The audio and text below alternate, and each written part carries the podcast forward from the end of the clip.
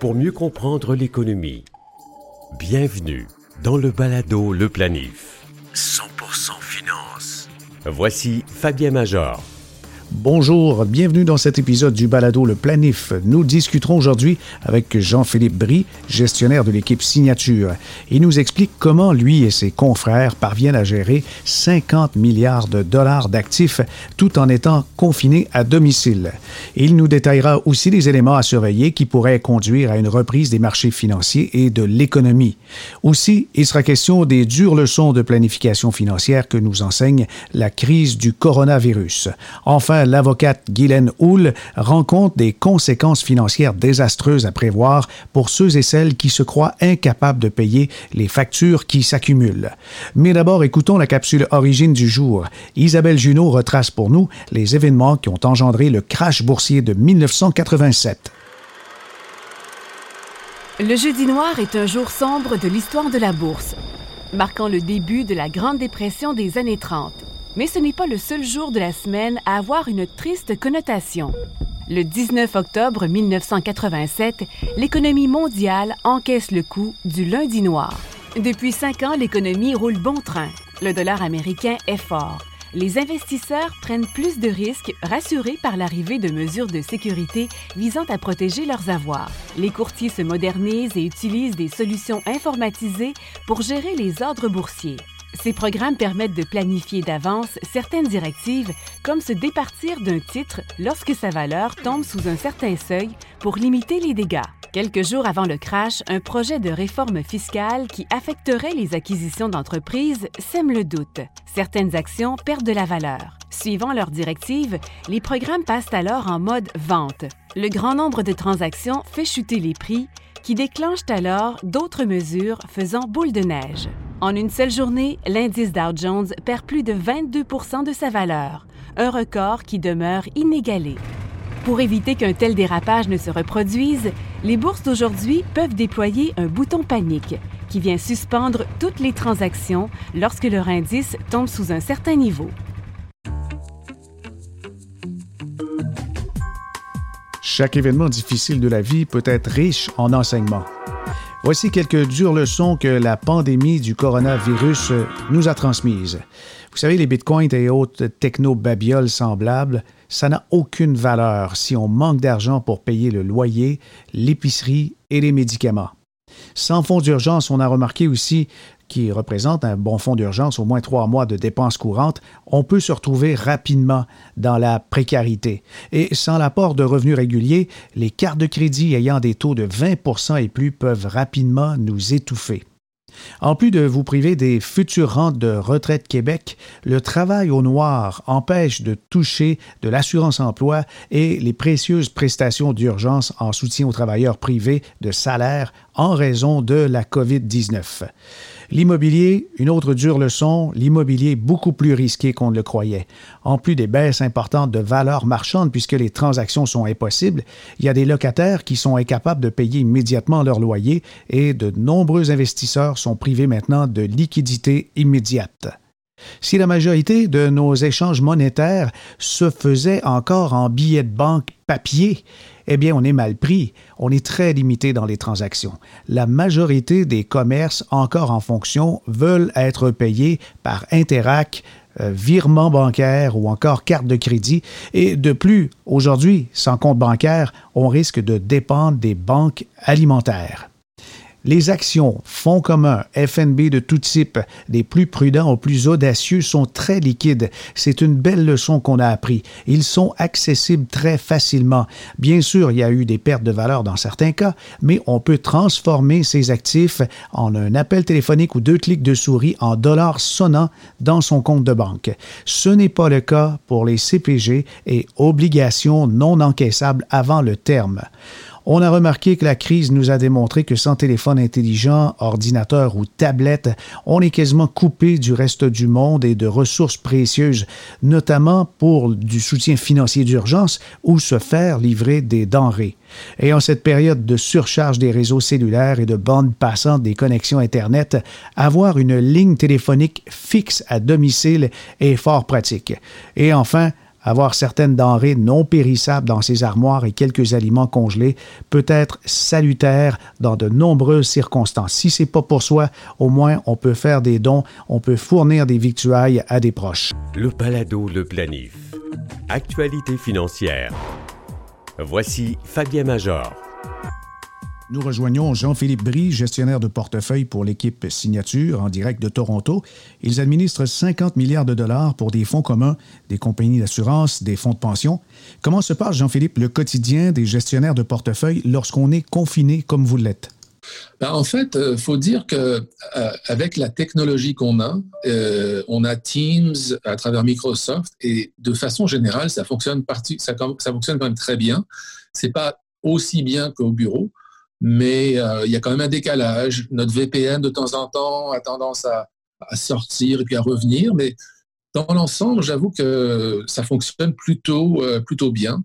Mm-hmm. Euh, on arrive à faire des, réunions. On a des réunions avec nos gestionnaires, des réunions de matinale comme on l'a tous les matins. Et j'avoue que dans l'ensemble, c'est assez étonnant, mais ça marche plutôt bien. Depuis le début de cette crise sanitaire euh, qui a provoqué une sévère correction de la bourse, avez-vous apporté des changements à vos portefeuilles? Oui, on a apporté quelques changements, c'est-à-dire que on est rentré dans cette crise euh, avec une position, je dirais, un peu plus défensive. Euh, on était sous-pondéré les actions de façon générale et on s'attendait, en fait, on anticipait une correction, mais j'avoue qu'on n'anticipait pas, on n'anticipait pas une correction euh, dans les proportions qu'on a connues.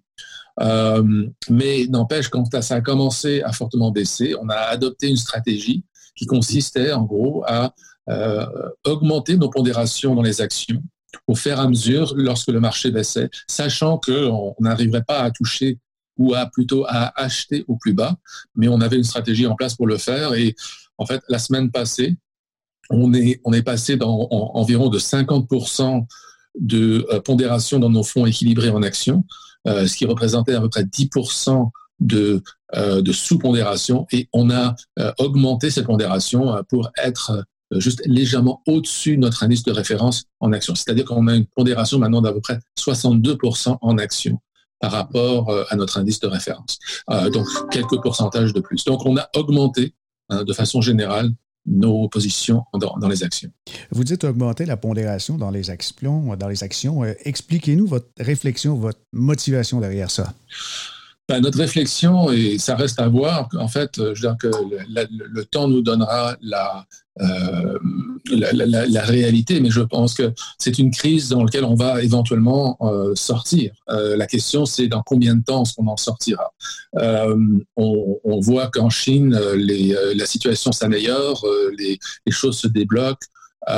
maintenant, en Europe, on voit que la situation en Italie a atteint probablement son sommet forcément, on est loin encore euh, de cette. Euh, enfin, je dirais qu'on n'est pas loin. On est euh, aux États-Unis. Il est évident que on est quand même encore au, plutôt au début, mais on voit la progression et on pense que dans les quelques semaines, voire quelques mois, on va arriver à s'en à s'en sortir.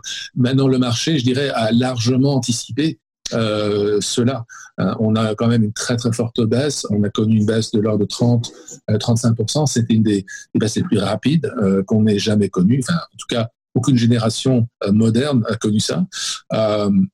Et donc le, marché a escompté et déjà énormément de mauvaises nouvelles, mais la réalité, c'est que c'est le temps que ça va prendre pour pour sortir de cette situation. Et et, ça va encore, euh, ça, ça c'est la, partie en fait qu'on ne, peut pas euh, tout à fait savoir.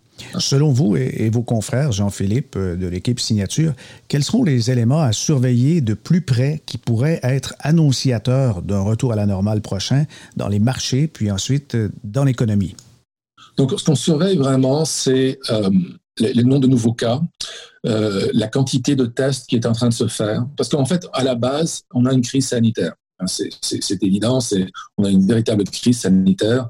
Il faut déjà adresser cette, euh, cet aspect-là et de commencer, enfin d'espérer de limiter euh, la propagation de ce, de ce virus pour que les choses puissent revenir à la normale.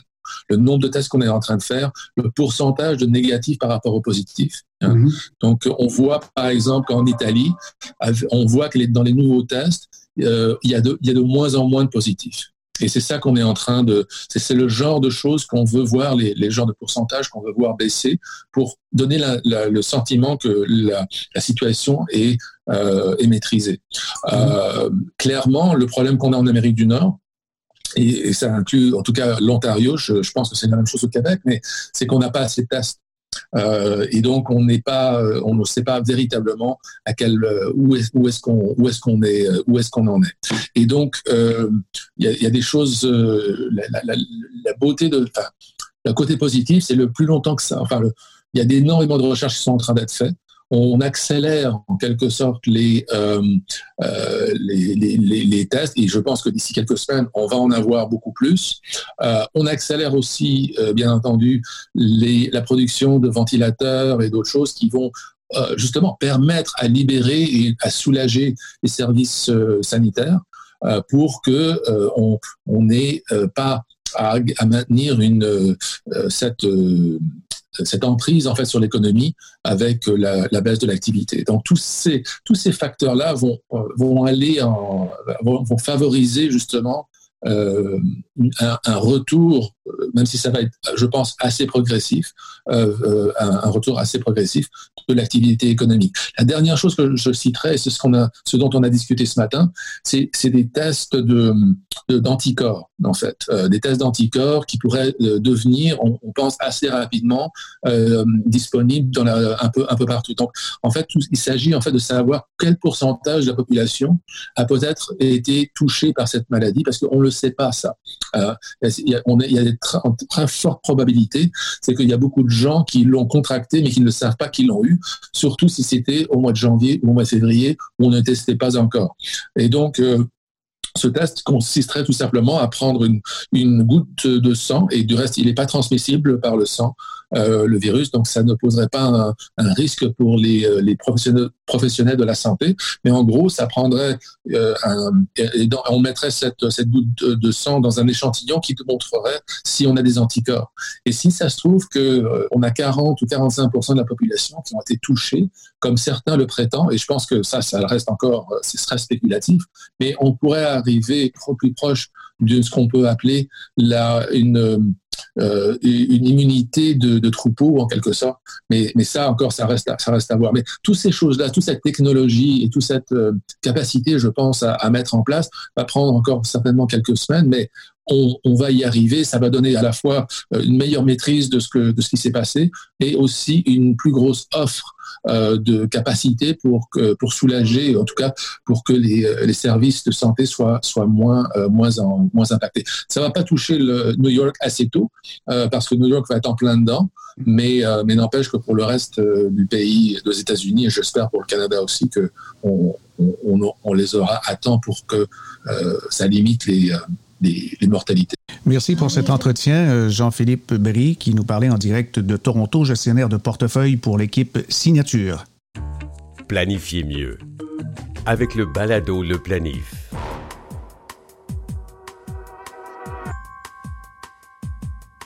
Nous sommes avec la vice-présidente de Pierre Roy et Associés et euh, la vice-présidente, Mme Guylaine Hull, va nous parler de la situation financière dramatique pour certains.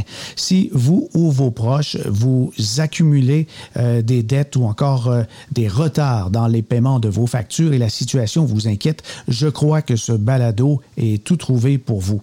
D'abord, Mme Hull, parlez-nous un peu de la première chose que les gens vont faire lorsqu'ils s'aperçoivent qu'ils ne seront pas en mesure de payer toutes leurs factures rapidement?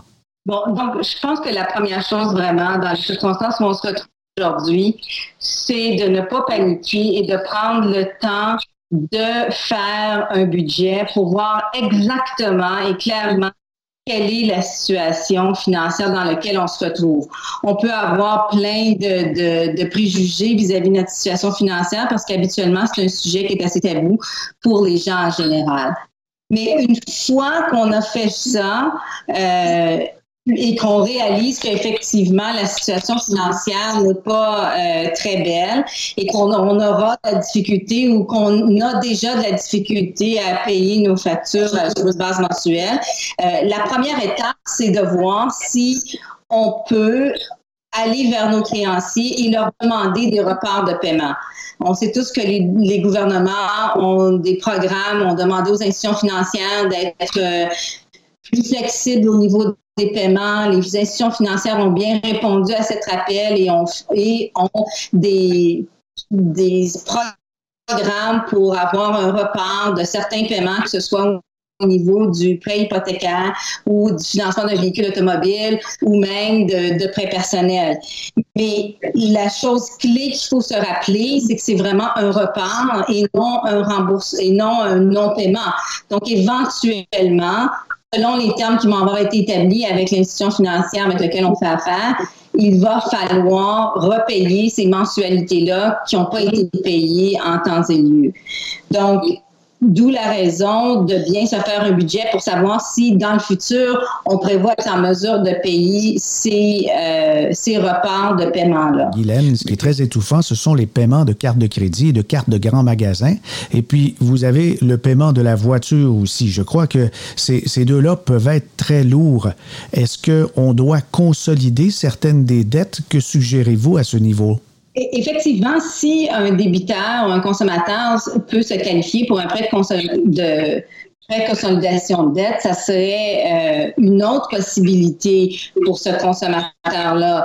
Et la consolidation de dette, idéalement, euh, va vous permettre d'avoir un prêt pour toutes les cartes de crédit ou les prêts personnels que vous avez, donc en ayant le résultat de tout ça sera un seul paiement euh, à des taux d'intérêt beaucoup moins que les taux d'intérêt que, que l'on voit de nos jours sur les cartes de crédit à 15, 16, 17, 19 et même 20 pour certaines cartes et puis les cartes de grands magasins encore plus. Donc ça, c'est une solution potentielle, mais rarement les institutions financières vont également ajouter à ce prêt consolidation-là les prêts voitures.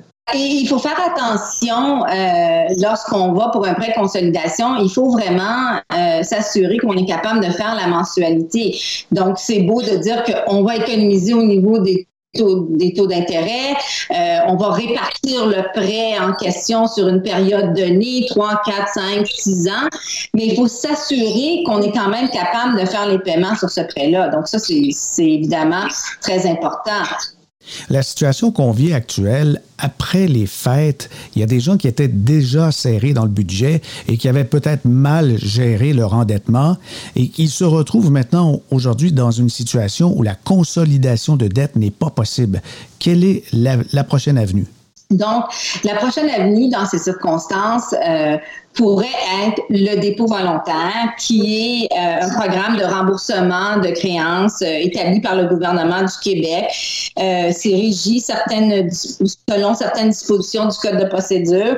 Puis, la procédure, elle est assez simple, mais il faut se rappeler que dans le cadre de la gestion au dépôt volontaire, le consommateur devra rembourser la totalité de ses dettes et il y aura un intérêt quand même qui sera euh, payable, qui est autour là, de, de 5% qui est quand même beaucoup moindre que les cartes de crédit, mais le, le consommateur devra payer au complet. La procédure, elle est simple quand je, parce que c'est vraiment de compléter un formulaire qu'on peut retrouver en ligne.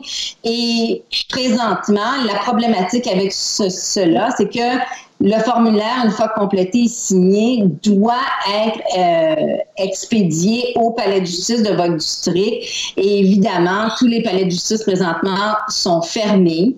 Et lorsqu'il y aura une réouverture, euh, la, le délai du traitement, on s'entend, sera énorme, ce qui fait en sorte que les, les, consommateurs ne seront pas inscrits au programme, donc ne seront pas protégés parce que le programme euh, offre à ses débiteurs. Donc, même si en temps normal, c'est une possibilité, euh, présentement, euh, on n'a pas que cette possibilité-là va aider les consommateurs. Mais la prochaine étape, je pense qu'on va se retrouver avec le même problème. Si euh, ça, ça ne fonctionne pas, on est à l'étape de la proposition de consommateur. Exact, exact. Et la proposition de consommateur est évidemment service qui est offert par euh, les syndics autorisés en insolvabilité et c'est géré par la loi sur la faillite. Mais la proposition de consommateur n'est pas une faillite, c'est vraiment une, une, euh, une, entente qui est prise entre les, le consommateur et ses créanciers. Elle est sujette évidemment à l'acceptation des créanciers euh, par une pure majorité, soit de 50% plus un euh, des créanciers qui doivent accepter. Euh, dans les circonstances que l'on vit présentement, euh, les créanciers, je pense, auront probablement une plus grande ouverture à accepter une proposition de consommateur. Et c'est un, une procédure qui est relativement facile euh, pour les débiteurs et les offres selon le pourcentage là, qui pourrait être offert aux créanciers dépend évidemment des biens que les débiteurs pourraient avoir et euh, des revenus qu'ils ont euh, présentement. Alors, si, si, on, y va dans le concret, là, avec un exemple de famille, un, consommateur là, qui est pris avec les problèmes et il y a une famille, il y a des enfants, il y a une conjointe, les deux font du télétravail à mi-temps, les enfants à la maison, les parents qui gèrent tout ça, le stress, et, ils ont évidemment des réductions importantes et les dettes qui s'accumulent. Et comment ils pourraient s'en sortir dans l'exemple que vous venez de mentionner? Mais c'est ça. Donc, ces gens-là, ce serait probablement un, consommateur ou des consommateurs typiques qui pourraient déposer une, proposition euh, selon les revenus qu'ils ont présentement, selon la valeur nette de leur immeuble s'ils sont propriétaires.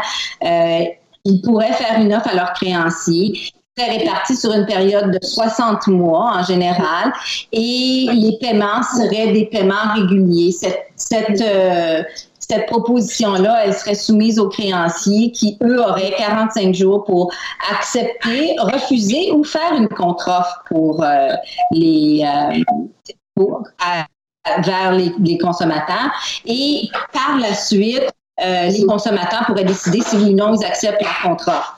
Mais contrairement à, la, proposition euh, précédente, euh, ce qu'on appelait le dépôt volontaire, la proposition de consommateur, là, on va réduire l'endettement. On ne remboursera pas toutes ses dettes. Exact. On pourrait réduire l'endettement. Je vous dirais que dans la majorité des dossiers que l'on voit, effectivement, l'endettement est quand même réduit et la, la bonne nouvelle, c'est qu'il n'y a aucun intérêt. Donc, si la dette au moment où euh, le consommateur dépose sa proposition consommateur est à 50 000 pour, pour euh, reprendre l'exemple, la dette demeure 50 000 et l'entente qui, qui, intervient entre le, le, consommateur et ses créanciers, si, exemple, c'est payer 20 mais ce sera 20% du 50 000 et non 20% du 50 000 plus les intérêts qui s'accumulent. Et les, les paiements sont répartis sur une période maximum de 5 ans. OK. Et puis, ben, si, par exemple, ça ne fonctionne pas, cette étape-là, la, euh, la, proposition de consommateur, on est vraiment rendu à la faillite, là. Exactement. Donc, la faillite étant la dernière option euh, que, l'on devrait considérer euh, et qui, bien souvent, pour certains gens, est la seule option qu'ils peuvent considérer. Et dans ces circonstances-là, euh, le syndic, évidemment, prendrait possession s'il y a des biens, des biens des débiteurs. Mais ce qui est important de se rappeler, c'est que si une personne a un véhicule automobile qui est pleinement financé puis que le, véhicule n'a pas de valeur nette, c'est-à-dire que si on vendrait le véhicule, il y aurait, un, montant insuffisant pour pouvoir euh, payer euh, le créancier qui a financé le véhicule, le débiteur pourrait continuer de faire ses versements mensuels et donc de conserver le véhicule automobile s'il le désire. Un point qui, je pense, qui serait important pour tous les consommateurs de bien considérer, c'est le vrai coût d'un véhicule automobile, parce qu'on ne parle pas nécessairement juste du paiement du véhicule automobile, mais on parle de tout ce qui entoure le véhicule automobile. Donc, les assurances, les enregistrements et l'entretien général du véhicule. Donc, c'est habituellement dans les dossiers que l'on voit, le, coût total du véhicule automobile est une grosse dépense du budget familial. Est-ce qu'on va jusqu'à saisir les REER? Seulement les contributions des 12 derniers mois sont saisissables au niveau des REER. Donc, ce qui a été accumulé depuis plusieurs années demeure, mhm. mais les contributions des 12 derniers mois sont saisissables. Et, quant au CELI, qui, lui, est un véhicule de plus en plus utilisé pour la retraite, mais on sait qu'il n'y a pas d'impôt à la sortie. Exact. Donc, les CELI, eux, sont pleinement, sont pleinement saisissables. Oh, et puis, euh, bon, on est rendu là et euh, ensuite, pour le consommateur, il, va donc avoir un engagement, lui aussi. La faillite, on ne fait pas juste dire j'ai plus de dette, c'est terminé. Il y a un engagement. Exactement. Le, le, consommateur, tout comme dans la proposition consommateur, va avoir un engagement euh, financier euh, qui va varier selon euh, les revenus nets que le débiteur a, le nombre de personnes dans son unité familiale et également, s'il s'agit d'une première ou d'une deuxième faillite, il y aura un impact au niveau de la période de la durée de la faillite. Donc, ce sera important. Euh, ce sont toutes des choses que lorsque le débiteur vient rencontrer un représentant du syndic, que qui, lui sont expliqués. Et euh, durant cette période où il est en faillite officiellement, euh, j'imagine qu'on ne peut pas se réendetter à nouveau, là. Exact. Le, crédit est interdit durant la faillite. Donc, du moment où le débiteur fait sa faillite, les cartes de crédit sont coupées et détruites et le débiteur ne peut pas aller chercher d'autres crédits. Donc, ça inclut évidemment des cartes de crédit, ça inclut euh, des prêts personnels, des marges de crédit. Euh, c'est interdit en vertu de la loi. Et euh, dernier point, euh, en ce qui concerne les récidivistes, euh, ceux qui par malheur sont rendus peut-être à une deuxième faillite ou par négligence même une troisième, qu'en est-il? Que se passe-t-il dans des cas comme ça? Mais dans un dossier où il s'agit d'une deuxième faillite, la période de la faillite est beaucoup plus longue que dans le cadre d'une première faillite et ça peut varier entre 24 et 36 mois, donc 2 à 3 ans. Et pour une deuxième faillite, euh, la personne sera en faillite pendant une période de 12 mois et devra se présenter devant euh, un registraire de faillite afin d'obtenir sa libération. Et habituellement, les registraires de faillite vont euh, prolonger la période de la faillite du moins jusqu'à 24 mois et possiblement même jusqu'à 23 mois, pardon, 36 mois euh, pour une troisième faillite également. Dans votre travail, Guylaine, la période que l'on vit, elle est unique dans l'histoire. Est-ce que vous croyez, est-ce que vous projetez une augmentation des faillites dans les prochains mois? Euh, dans les faits, euh, on, on, on projette plutôt euh, beaucoup d'appels et beaucoup de gens qui vont venir nous rencontrer euh, pour pour vraiment voir si euh, il y a quelque chose, s'il y a un de ces éléments là que que l'on que je viens d'expliquer est une procédure que eux devraient suivre. Je pense que les gens sont particulièrement euh, en panique aujourd'hui où ils ont peur de ce que le futur plutôt. Je pense que l'inconnu du futur est vraiment euh, difficile pour eux.